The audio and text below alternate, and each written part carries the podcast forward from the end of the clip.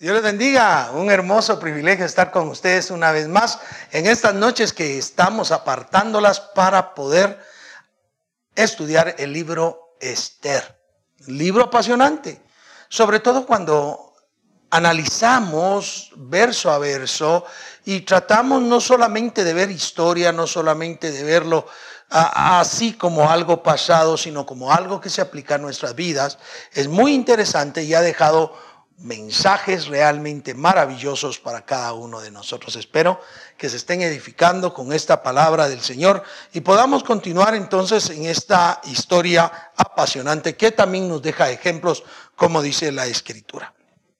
Llegamos ya al capítulo 7, como que nada, al capítulo 7. Y dejamos a un Amán que está ahora en problema está en conflicto, él no sabe qué está sucediendo porque ya sus amigos y su esposa Ceres, le, le han dicho que si ha comenzado a caer delante de eh, Mardoqueo y que, siendo que él es judío, no va a poder vencerlo y está aturdido. Imaginen ustedes de aquellas falsas expectativas, de aquella grandeza que él había sentido, ahora se siente aturdidísimo cuando de repente tocan a la puerta. ¿Y qué es? Son los mensajeros del rey a llevarlo para el banquete de Esther. Hmm. Sus expectativas están desquebrajadas. Él no sabe qué acontecerá y, e, deberá ir de nuevo con el rey y la reina y todavía lo peor no ha venido sobre él. Ahora, en esta inflexión, sin duda debemos recordar que la mano poderosa de nuestro Dios se está moviendo en beneficio del pueblo judío no podemos dejar de recordar que ha habido una disposición de la reina Esther combinada con la acción de Mardoqueo y el pueblo judío y las doncellas de palacio de ayunar clamando por una respuesta. No podemos olvidar que Mardoqueo estaba dispuesto a permanecer en espera en clamor, hasta que viniera la solución. Y que solamente aceptó ponerse ropa hasta que Dios comenzó a darle vuelta al asunto, mandando a Man vestirlo, mandando que lo sentara en el caballo real y que lo llevaran por todas las plazas diciendo, así se hará aquel hombre que el rey desea honrar. En ese escenario, entonces, a punto de ser llevado para el banquete, comienza el capítulo 7. Y entonces leemos el versículo 1. Fue pues el rey con Amán al banquete de la reina Esther. O sea, lo mandaron a llamar, va con el rey y juntos llegan con la reina Esther. Y en el segundo día, mientras bebían vino, ojo, oh, oh, cuidado, a ver.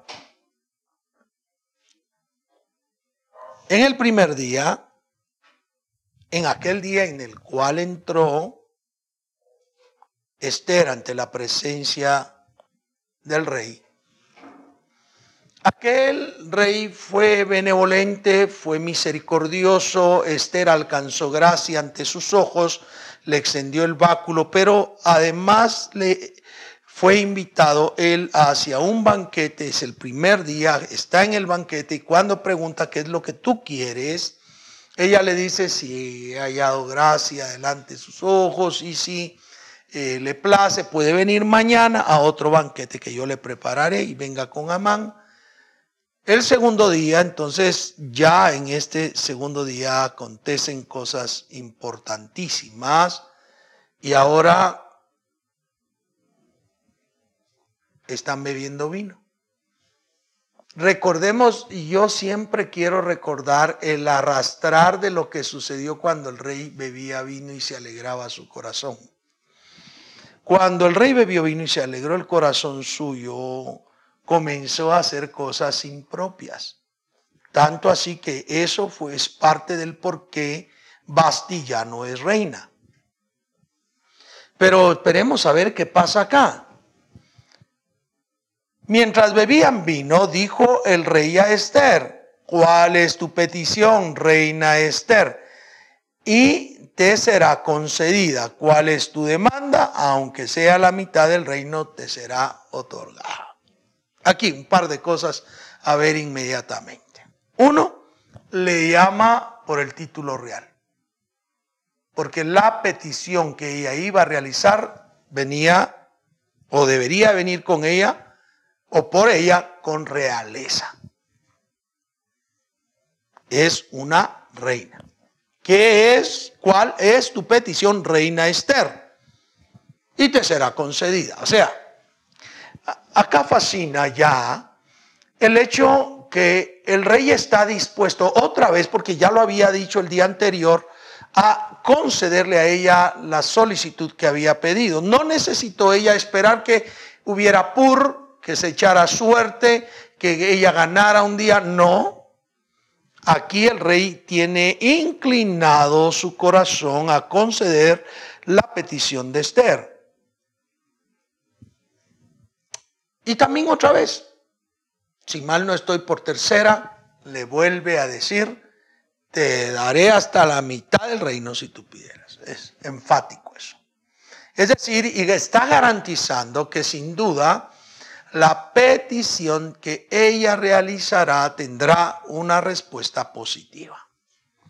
Verso 3 dice, entonces la reina Esther respondió y dijo, oh rey, si ha hallado gracia en tus ojos y si el rey, si al rey place, sea me dada mi vida por mi petición y mi pueblo por mi demanda. Señor, qué fuerte. Inesperado. Hasta la mitad del reino te daré. Y ella dice, si le place. si ha hallado gracia ante sus ojos sí le place. Y, es que se recuerdan ustedes que ya hablamos de los dos, las dos iniciativas. En la invitación al primer eh, momento de banquete que le, va, que le ha hecho la reina Esther, no le dijo si haya gracia ante sus ojos, sino solamente si le place porque ella ya había hallado gracia ante los ojos de él en el momento que él extiende el cetro. Ya cuando ella lo invita al segundo banquete, usa la fraseología, si ha hallado gracia ante sus ojos y si le place, y aquí lo vuelve a hacer otra vez. Esther sabida que no, no va a tener una respuesta negativa, sabida que el rey está inclinado en su corazón para hacer misericordia y para responder positivamente a la petición, no es arrogante, no da por sentado el hecho que el rey le va a conceder lo que le va a conceder, sino solicita hallar gracia ante los ojos del rey y solicita la disposición del rey para darle lo que ella pide. ¿Qué es lo que ella pide? Y me fascina a mí, su vida porque ella era parte del pueblo que había sido condenado. Porque ella era parte del pueblo de Israel. Mardoqueo se lo había recordado. Si tú no haces, si tú no obras, si tú no realizas, Esther, va a venir misericordia, liberación vendrá de parte de Dios, de otro lado, vendrá de otro lado, no menciona a Dios, pero esa es la idea. Pero la casa, tú y la casa de tu padre perecerán.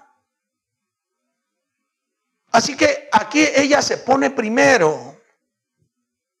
Pide la vida por ella. Y ya, habiendo dicho que ella era de ese pueblo, sin decirlo, sin mencionarlo, pone después a todo el pueblo. Porque la gran sentencia que cernía sobre el pueblo judío era la vida, había que quitarle la vida a todos Y obviamente la reina era del pueblo judío. Acá Esther nos muestra, aparte de la mente estratégica de la cual habíamos estado mencionando, demuestra un profundo valor de identidad. A ver, valor personal ya lo demostró cuando se arriesga a entrar en el patio interior de la casa del rey. Pero acá hay un valor de identidad tremendo. Ella podía haberse quedado callada respecto a ella y decir que el pueblo judío tenga misericordia. Pero nunca hubiera reaccionado el rey de la manera que reaccionará si no sabía, si no entendía el rey que ella era parte del pueblo que estaba condenado a muerte.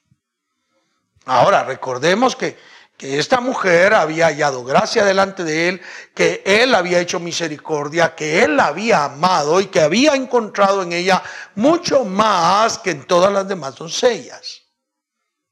Así que ella se muestra con una tremenda tremenda identidad, un valor de identidad tremendo. A ver, yo quiero recordar un poquito la fraseología de Josué. Yo y mi casa. Mi casa y yo, dice. No. La identidad inicia por mí, inicia por ti. Esther está demostrando que ella tanto como el pueblo de Israel se han sentido amenazados, pero ella va al frente y está suplicando porque ella está dando la cara por el pueblo judío. Ya, ya hemos mencionado en algunos trozos de la Biblia y en algunas predicaciones que la gente es bien valiente en el Antiguo Testamento. Cuando tenían que enfrentar a alguien, lo que hacían eran campamentos y mandaban primero animales, después mujeres, luego niños. Y de último venían ellos, y aquellos no sufrían daño, pues ya la cosa cambiaba. Esta mujer no hace eso.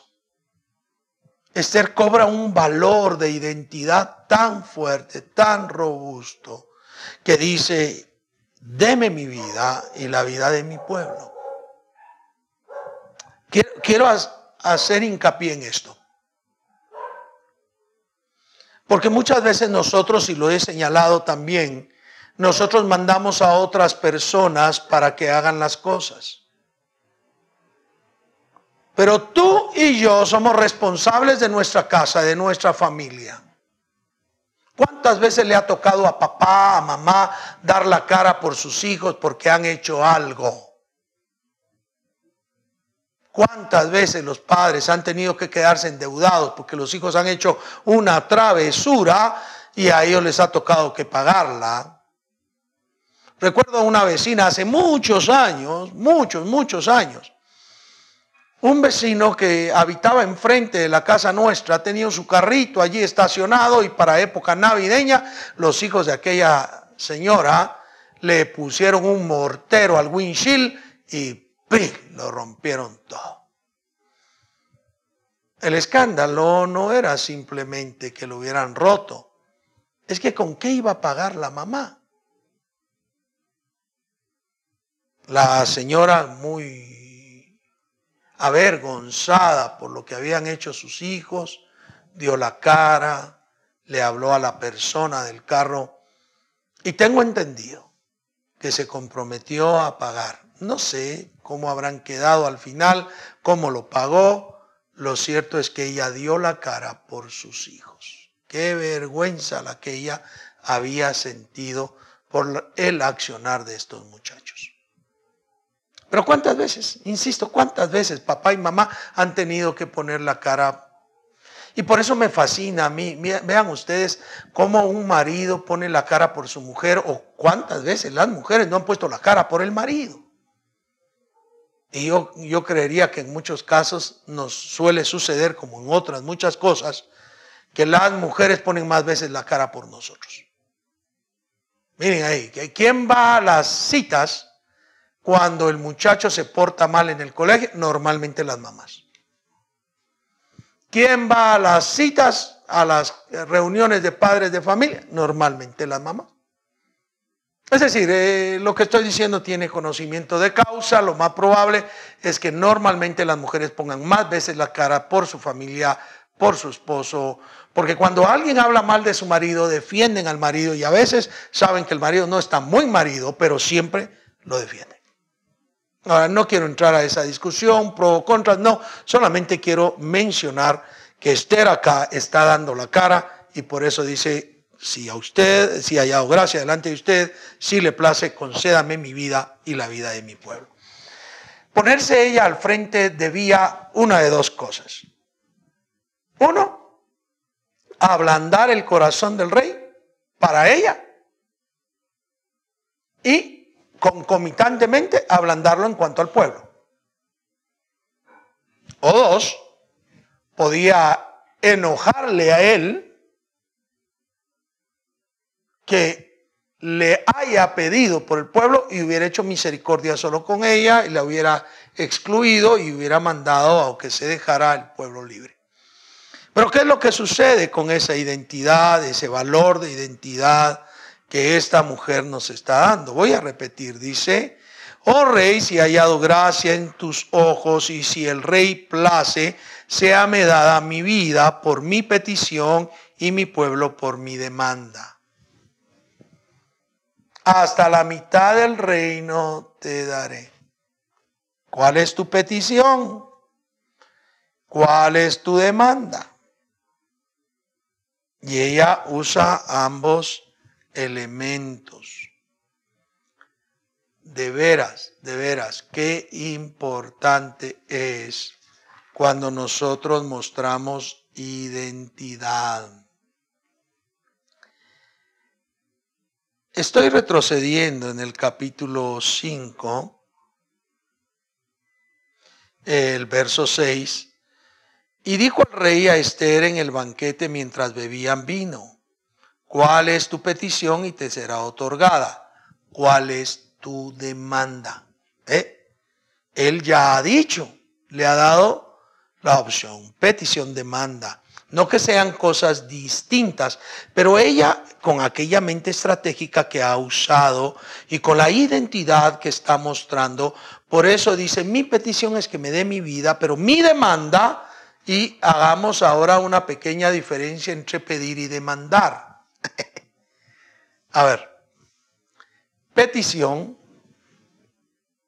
es una solicitud que se realiza. Acá en Guatemala todos tenemos derecho de petición. Pero eso no garantiza de ninguna manera que nos van a responder la petición. Usted tiene derecho a pedir. Que le respondan es otra cosa. Yo estoy acostumbrado que le dirijo cartas a las personas y esas personas a veces ni responden. Es como cuando los muchachos les escriben en el WhatsApp o en el Messenger o qué sé yo ahora cuántos medios de comunicación hay. Y dicen, me dejó en visto, ni me contestó siquiera. Petición es algo que yo realizo, pero el que tiene en su poder, en su autoridad, la capacidad de responderme decide si lo hace o no lo hace. Si lo hace positivamente o lo hace negativamente. Es su decisión. Pero la demanda es un requerimiento mucho más formal que lleva cierto grado de exigencia y a la vez cierto apoyo legal. Así que el rey le dice, ¿cuál es tu petición? ¿Cuál es tu demanda? Y ella le dice, deme mi vida por mi petición. O sea, si usted quiere, deme mi vida y si no, quíteme la vida, pero mi demanda es que usted salve al pueblo. Quiero que comprendan lo valoroso de esa identidad. Ella se pone enfrente, ella va primero, se identifica con el pueblo, pero a ella no le interesa su vida, sino le interesa la vida de su pueblo. Por eso dice, deme mi vida por mi petición, pero por mi demanda, la vida de mi pueblo. Entonces, si entendemos bien la fraseología, ella está identificándose con el pueblo judío, está dando la cara por el pueblo judío, por eso se menciona primero, pero lo que hace es reducir su vida al deseo del rey. Reduce su vida a las manos del rey. Pero su verdadera petición, de respecto de la cual, su verdadera demanda, respecto de la cual él le ha dicho ya tres veces, hasta la mitad del reino te daré, es que le salve la vida a su pueblo. Qué brillante, qué brillante. Normalmente lo primero que pedimos es líbreme a mí, de ahí pues miro si ayudo a los demás con salvándome yo. Hay que miren los demás, cada quien que vea su pedacito. Pero esta mujer está dando con identidad, está saliendo a la cara, pero también está diciendo mi vida no es tan importante, es decisión suya respecto a mi vida, pero lo que quiero pedirle es la vida de mi pueblo. Qué valor más maravilloso. Porque nosotros egoístamente siempre estamos pensando en una valoración diferente? Salvamos nuestro pellejo antes de salvar el de nuestra casa, el de nuestra familia, el de la iglesia, el de nuestro país. Normalmente estamos viendo cada uno nuestro pedacito porque consideramos nuestra vida más valiosa que la vida de los demás.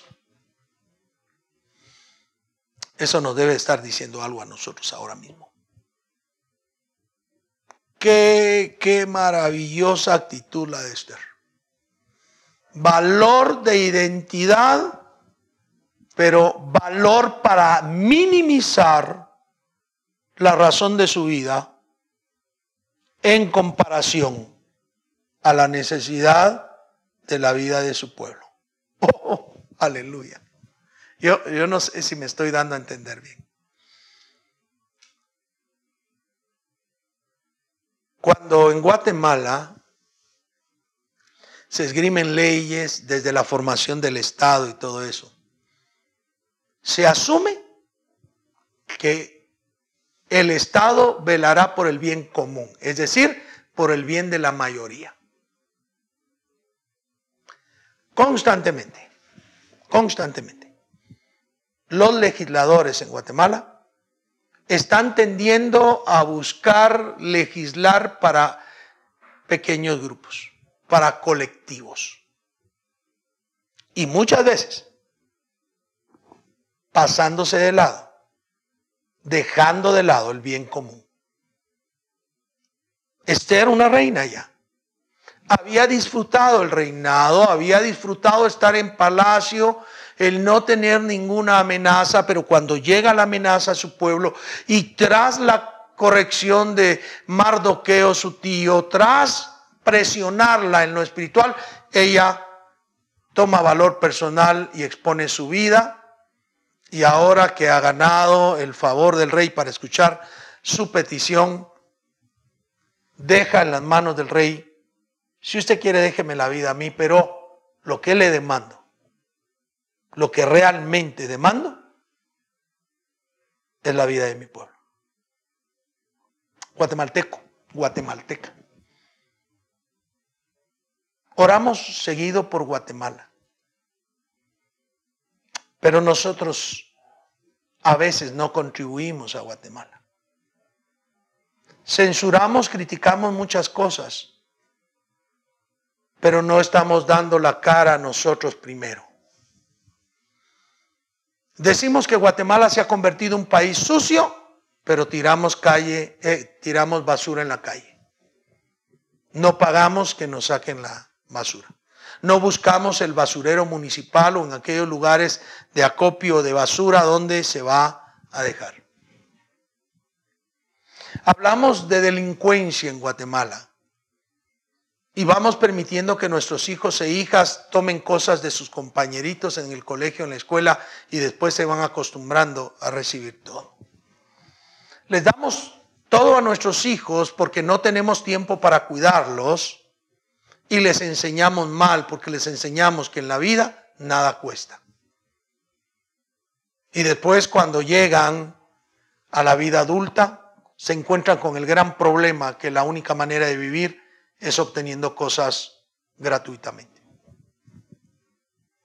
Valor de identidad te estoy pidiendo guatemalteco, guatemalteca, hermano, hermana, amigo, amiga.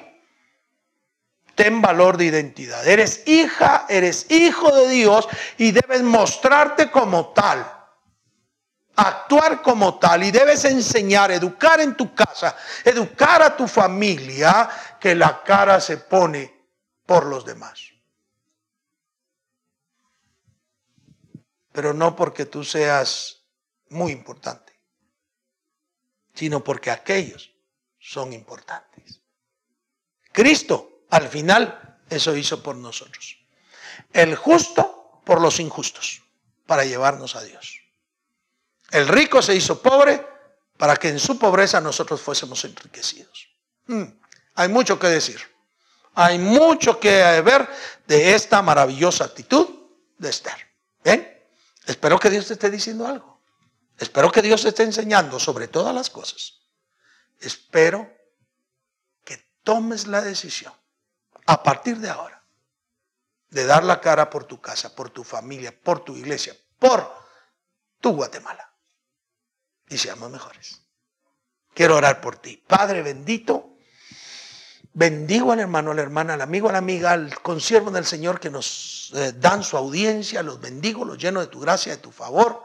Y te ruego que nos ayudes a tomar esta actitud de Esther en la que nosotros tenemos un gran valor de identidad, pero minimizamos nuestras necesidades a la realidad de la necesidad de nuestro pueblo, de nuestra casa, de nuestra familia que sea una realidad en nuestras vidas. Te adoro y te bendigo en el nombre poderoso de Jesús.